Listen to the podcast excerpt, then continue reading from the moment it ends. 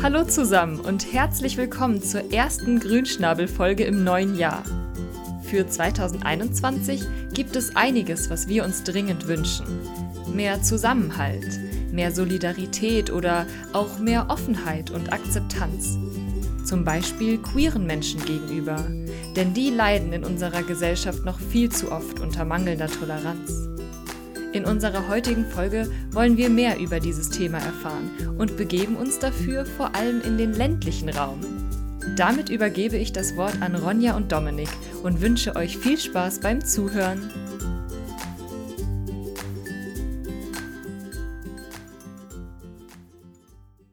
Hallo ihr Lieben, herzlich willkommen zu unserer neuen Folge. Ich bin sehr froh, unsere erste queer Folge anzukündigen. Ähm, ich sitze gerade mit dem Dominik in seiner Wohnung und wir trinken ein kleines Weinchen und gerade haben wir noch sehr lecker gekocht und gegessen. Und ja, wir wollen jetzt ein bisschen über Queerness reden, weil wir beide ja, wie ihr vielleicht schon wisst, da in der queeren Szene auch äh, beheimatet sind. Genau, hallo auch von meiner Seite. Wir haben uns sozusagen gedacht, wenn wir zwei queere Grünschnäbel haben, dann ist es natürlich klar, dass diese beiden das Intro für diese Folge machen. Und deswegen legen wir jetzt auch gleich los. Worum geht's denn ungefähr in unserer Folge heute, Ronja? Also wir zwei sind ja in München geboren worden, aufgewachsen und haben hier immer gelebt. Ähm, aber wie ist denn die Sache eigentlich so auf dem Land? Und genau das ist unser Thema heute. Wie ist es, queer zu sein und auf dem Land groß zu werden? Genau, da hat die Sina ein ganz tolles Interview geführt und wir dachten uns, wir sprechen jetzt vielleicht erstmal aus unserer Sicht und dann vergleichen wir das Ganze mal und gucken mal so, was Sina so erfahren hat. Dominik, was denkst du denn ist der größte Unterschied zwischen queer sein auf dem Land und in der Stadt? Also klischeemäßig würde ich mal sagen, ist es so, dass die Landbevölkerung eher als konservativ gilt und man es dann auf dem Land offensichtlich dann schwerer hat, queer zu sein. Ja, das stimmt. Das ist schon ein großes Klischee. Was ich auch noch sehe, so mal abgesehen von diesem Konservativen, ist, dass du auf dem Land, wenn du jetzt in einem kleinen Dorf groß wirst, vielleicht eine Person hast, die auch queer ist und vielleicht ist die jetzt nicht unbedingt genau die Person, die du gerne daten willst. Und ja, dann ist es einfach schwierig, jemanden zu finden und muss dann vielleicht in die größere Stadt gehen. Und nicht nur vielleicht jemanden zu finden, sondern auch einfach die entsprechenden Rollenvorbilder in der direkten Umgebung zu haben, weil man einfach nicht so viel Kontakt zur queeren Community hat. Ja, stimmt. Aber ich meine, wir zwei als Stadtkinder, wir können da groß drüber reden, welche Klischees es da gibt. Vielleicht hat sich in den letzten Jahren ja auch was geändert. Also ich glaube, da hat sich auf jeden Fall einiges geändert, allein schon durch die Möglichkeit, die man jetzt durch das Internet hat, sich da zu vernetzen und da auch äh, immer mehr quasi Inhalte da sind auf Netflix und TikTok und was es nicht alles gibt, wo man sich dann dort quasi aufgehoben fühlen kann. Und ich denke auch, dass durch das Fernsehen auch bei den nicht queeren Menschen dieses Queerness einfach mehr angekommen ist und das zur, mehr zur Normalität geworden ist. Definitiv. Und ich glaube, bevor wir uns jetzt hier in Spekulationen äh, ver, verfangen, ähm, hören wir uns doch einfach mal an, was Sina so herausgefunden hat. Sie hat nämlich mit Wolfgang gesprochen und der ist quasi mittendrin in seiner Jugendzeit beziehungsweise in seiner jungen Erwachsenenzeit und kommt vom Land. Und ich glaube, der wird mit einigen von unseren Klischees ordentlich aufräumen. Viel Spaß! Ich äh, spreche gerade mit Wolfgang am Telefon. Wolfgang ist 17 Jahre alt, er ist schwul und kommt aus einem kleinen Ort in Niederbayern. Dort macht er eine Ausbildung zum Werkzeugmechaniker, aber er stand auch schon öfter mal vor der Kamera und zwar als Schauspieler und auch als Model. Und deshalb aus Interesse möchte ich jetzt gleich mal fragen, Wolfgang, was für Projekte hast du denn schon so gemacht? Hey erstmal, also ich freue mich total, dass ich hier sein darf. Und ja, ich habe mega coole Projekte schon gemacht. Also ich habe bei vielen belgischen Projekten schon dabei. Bei der Horm ist der Horm war ich schon öfter am Set. Bei Toni und Jule, das ist so eine kleine Pfarrersendung, was ich auch ganz spannend fand. Ich habe auch schon für Filme, für ZDF gedreht. Und ja, als Model stand ich auch schon bei uns im Ort ganz oft vor der Kamera. Und ja, dort bin ich auch in einer Agentur. Okay, spannend. Wow, du bist ja schon echt ganz gut rumgekommen. Ähm, total cool. Was mich jetzt interessiert, wie bist du überhaupt auf die Idee gekommen? Also wolltest du schon immer mal vor der Kamera stehen oder wie hat sich das so ergeben? Ähm, ja, also doch, das war schon immer so mein Traum. Ähm, ergeben hat sich das so in der dritten Klasse, da wurde ich so in so einem Kindergeschäft bei uns im Dorf angesprochen, ob ich nicht Lust hätte, mit Lederhose und so richtig bayerischen Outfit für die zu modeln. Und dann fand ich das total cool, habe ich auch gleich ja gesagt. Am nächsten Tag hatten wir dann so ein kleines Shooting bei dem in Ort. Dann habe ich das gemacht und dann kamen immer mehr Sachen dazu und dann habe ich auch eine Agentur angeschrieben, ob ich nicht Bock hätte, bei denen für bayerische Aufträge mitzumachen. Aus bayerischen Aufträgen wurden dann mehr Sachen und so bin ich dann auch so ein bisschen in die Schauspielbranche reingerutscht. Anfangs als Komparse, aber ich war auch schon öfters als Kleindarsteller am Set, genau. Witzig, cool. Ähm, ja, wie war das denn damals, als du so damit angefangen hast? Haben deine Eltern das sofort cool gefunden? Wie hat so dein Umfeld darauf reagiert? Also ja, doch, meine Eltern finden das total spannend und auch mega cool. Die fanden es auch gleich spannend, weil dieses Geschäft, also da war ich halt öfters als Kind und so mit meinen Eltern auch und da war das auch voll cool, dass ich dafür arbeiten durfte. Ähm, genau, sie unterstützen mich auch jetzt auch noch immer, da ich auch noch keine 18 bin, kann ich ja nicht selber zu den Aufträgen fahren und meine Eltern müssen immer dabei sein. Und die fahren da auch mega gerne mit. Und bei Toni und Julia waren sie mit mir am Set und haben dann selbst zwei Rollen übernommen. Das fand ich ganz spannend. Genau. Ach schön, das ist ja cool. Super. Ja. Ähm, das heißt, dann hast du auch echt Spaß bei dem, was du da tust. Ist das auch so eine Sache, die du dir in Zukunft auch vielleicht als Hauptberuf vorstellen könntest?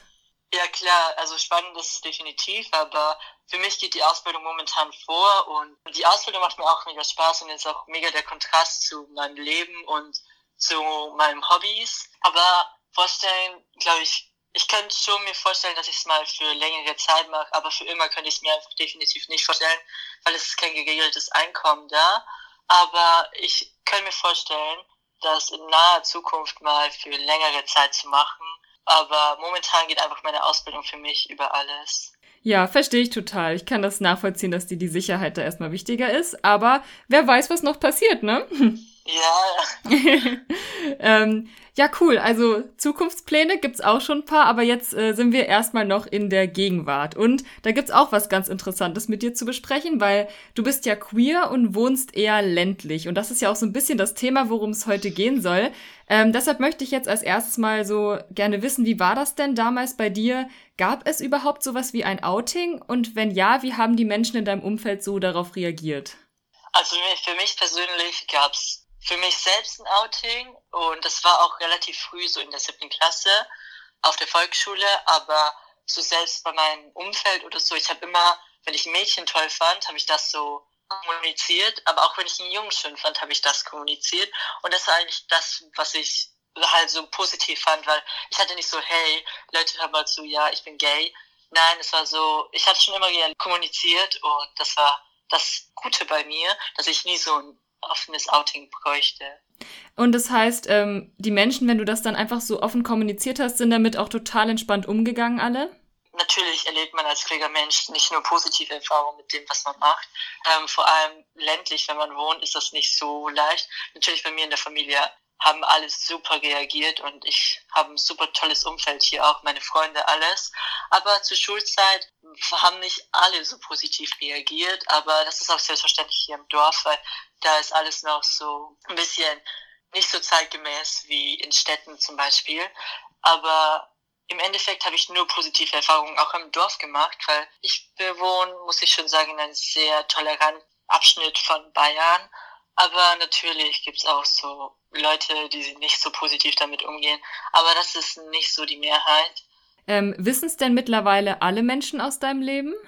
Nein, sage ich ganz offen. Meine Oma, die weiß nicht Bescheid, aber ich glaube, das ist auch für manche Queere nicht so leicht, sich für so ältere Personen, die von klein auf, Mann und Frau, ähm, aber meine Oma ist auch schon relativ alt, sie ist 78 und der möchte ich den Schock nicht noch antun. okay, ja, nee, das äh, ist natürlich total verständlich, aber freut mich wirklich, dass du so viele positive Erfahrungen gemacht hast. Du hast ja auch gerade schon angesprochen eben dieses Thema mit dem Land, dass es halt doch auf dem Land manchmal noch ein bisschen vielleicht konservativer in der Hinsicht ist. Das heißt, hast du wirklich schon so konkrete Unterschiede feststellen können zwischen Stadt und Land, weil deine Berufsschule ist ja auch dann eher städtisch, oder? Merkst du da so einen Unterschied, wie die Menschen reagieren und drauf sind? Natürlich merkt man da einen Unterschied, das ist ganz klar. Hier bei uns alles mega konservativ, Mann, Frau, Haus, Kinder, so ist das bei ihr Aber man merkt auch jetzt schon, hier bei uns wird es immer mehr toleranter, was ich auch letztens mega spannend fand. Ich habe hier, meine Mama hat so einen kleinen Laden, da helfe ich ab und zu aus und dann kam da so ein Junge rein, total geschminkt, konnte das auch mega gut mit seinem Freund. Und den kannte ich halt von Grundschulzeiten. Und das fand ich halt mega spannend, zu sehen, ja, niemand hat was gesagt und er macht einfach das, was er macht.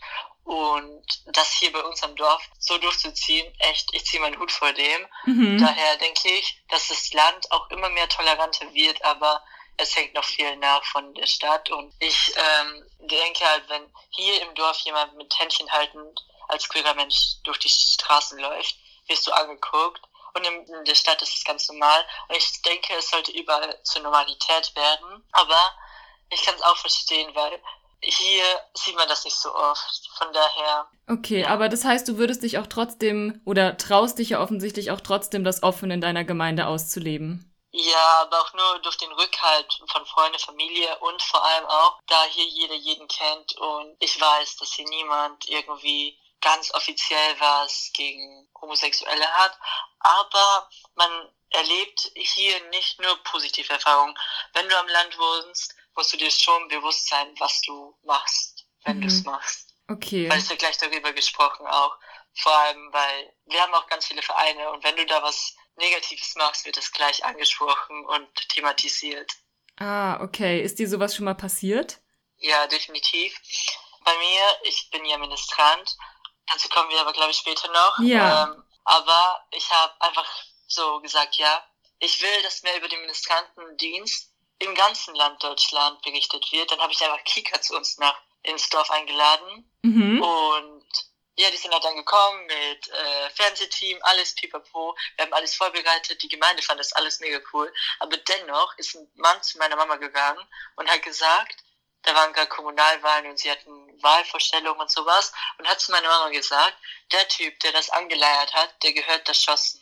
Das ist Freveln. Und ich denke mir so, was? Wir machen gar nichts. Wir filmen nur den Gottesdienst. Und das wird in so vielen Städten gemacht. Aber wenn es hier bei uns im Dorf gemacht wird, wird es gleich thematisiert und gesagt, ja, der gehört das Schussen. Oh, krass. Krass, das, ja. ist, das, ist, das ist hart. Aber gut, dass du viele Menschen hast, die dir super den Rückhalt geben, vor allem auch die Familie. Und äh, ja, Thema, es ist schwierig auf dem Land, hast du jetzt gerade so ein bisschen erklärt. Gibt es denn für queere Menschen auf dem Land irgendwelche Anlaufstellen, wo sie sich hinwenden können? Ich meine, du bist jetzt jemand, der vielleicht diesen glücklichen Umstand hat und Leute um sich rum hat, die ihn da unterstützen und die für ihn da sind. Vielleicht haben das nicht alle. Was, was gibt's denn für Möglichkeiten, sich da irgendwie Zuspruch zu holen? Seit ähm, zwei Jahren, glaube ich, oder seit einem Jahr, haben wir hier in Niederbayern, wo ich herkomme, einen Verein, der nennt sich Queer Niederbayern. Das ist ein super toller Verein. Wir haben jetzt auch schon zwei CSCs gehabt hier in Niederbayern. Cool. Und dieses Jahr hatten wir sogar in drei verschiedenen Städten zum gleichen Zeitpunkt wegen Corona.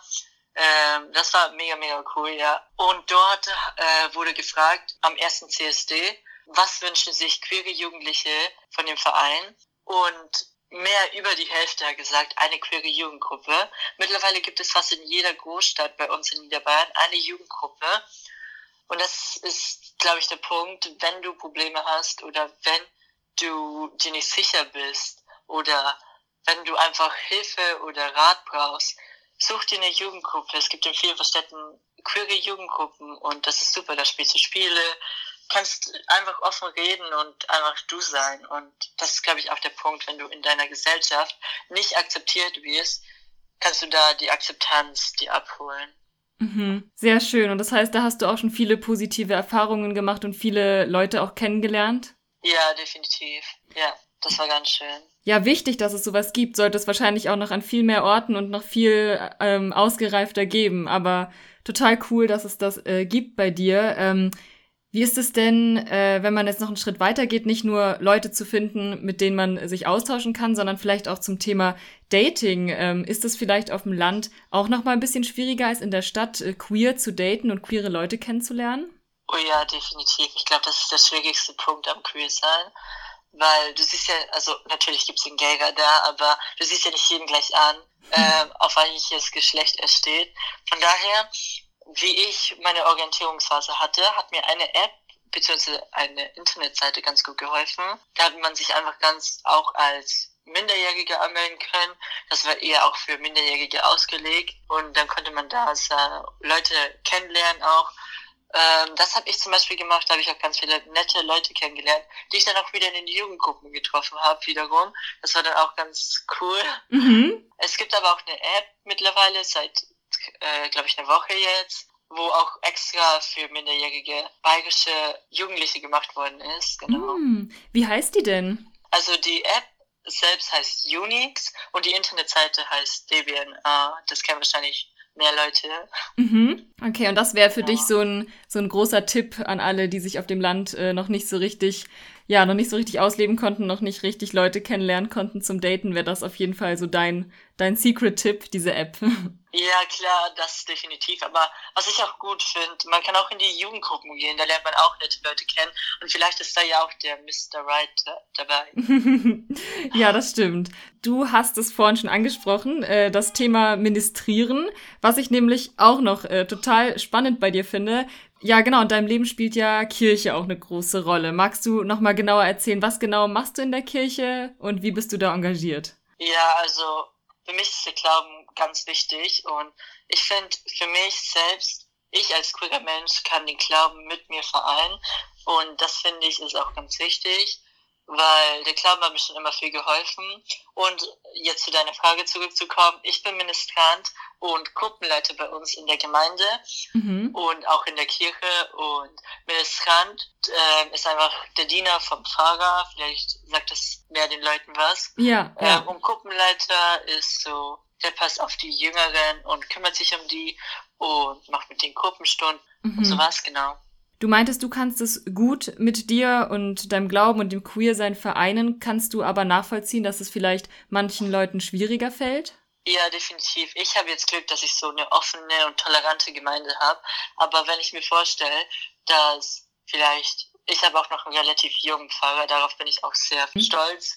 Aber wenn ich jetzt mir vorstelle, dass sie einen älteren Pfarrer haben, der nicht so dafür ist und auch dann in der Gemeinde ältere Personen, die noch nicht so tolerant sind, so alte Leute.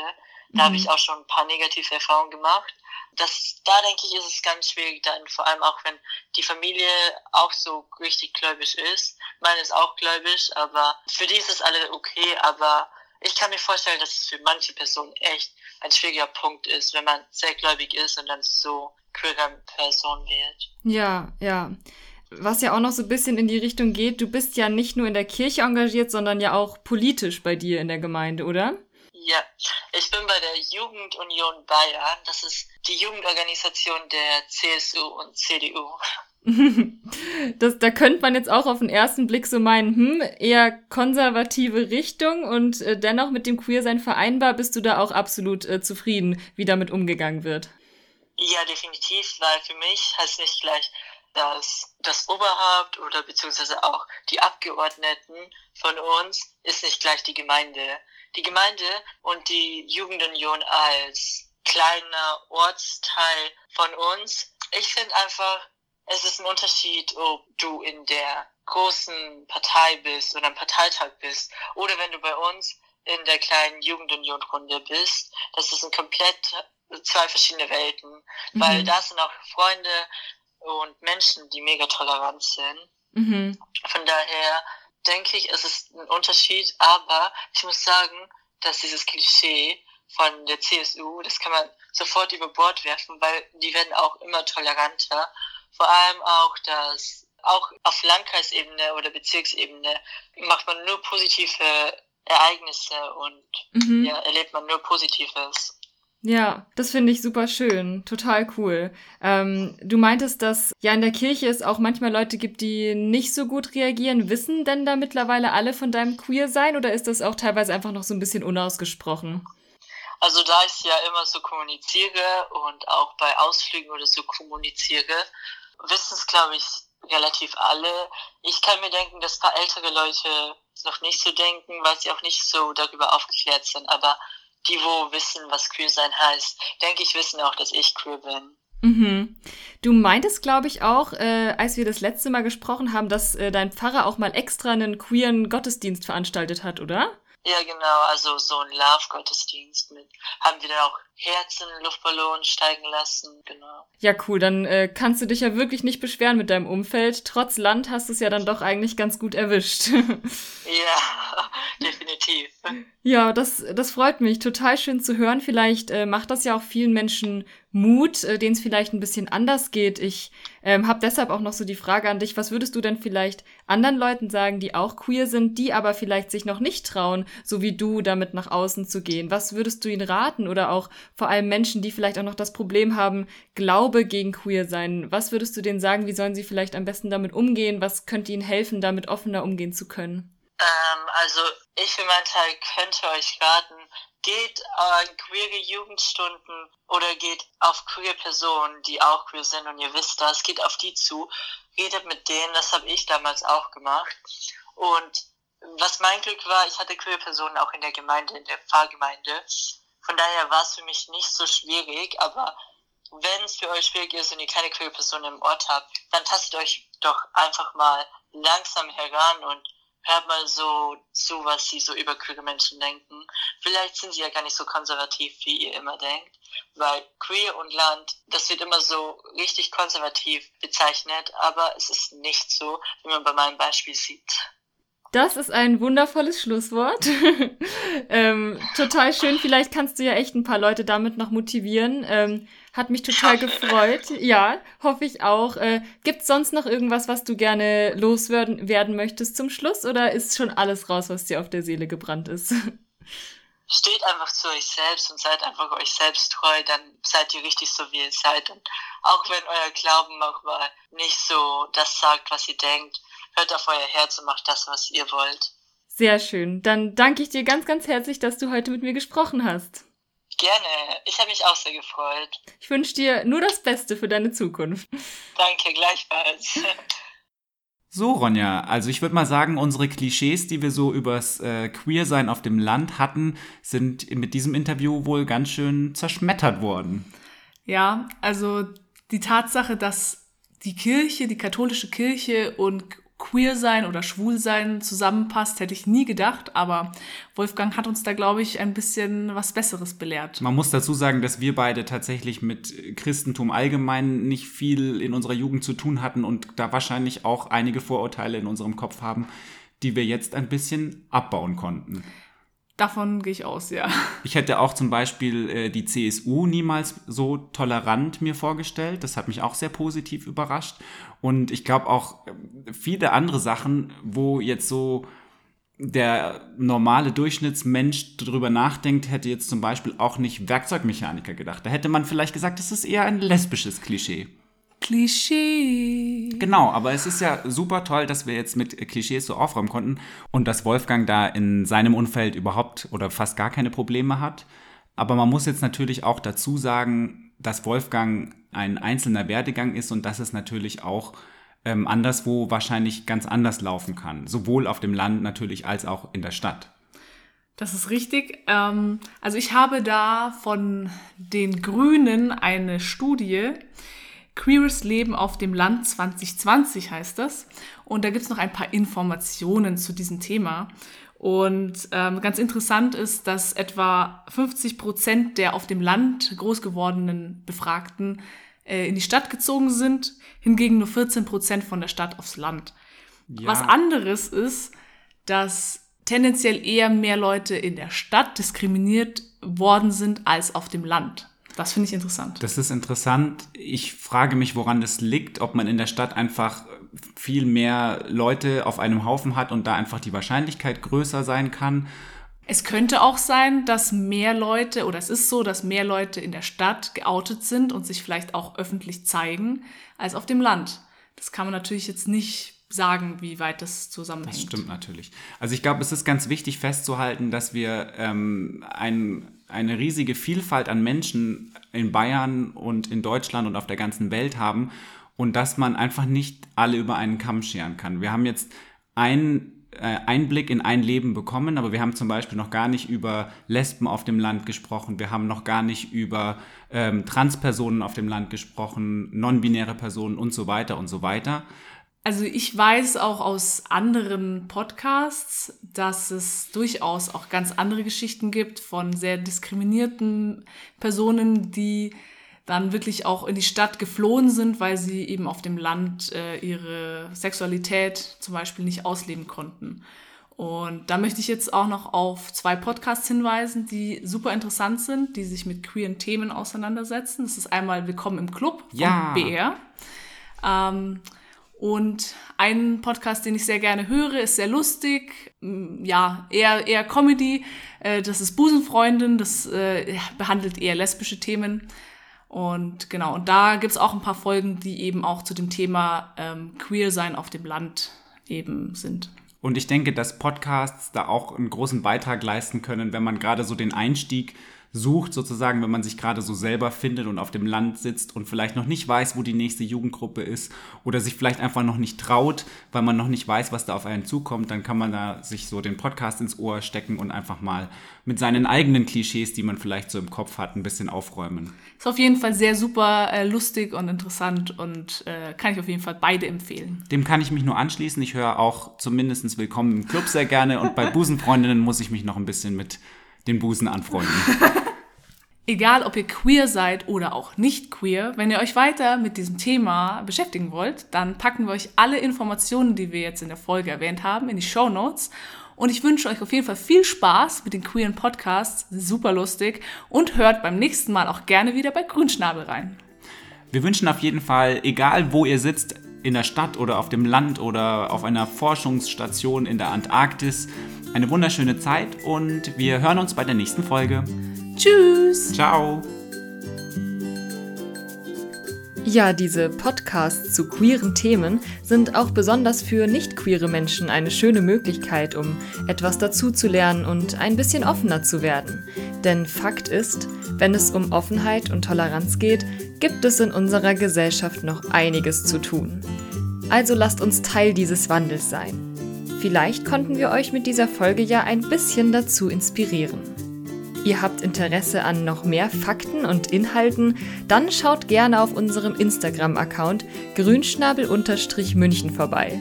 Wir freuen uns auf euch. Bis zum nächsten Mal.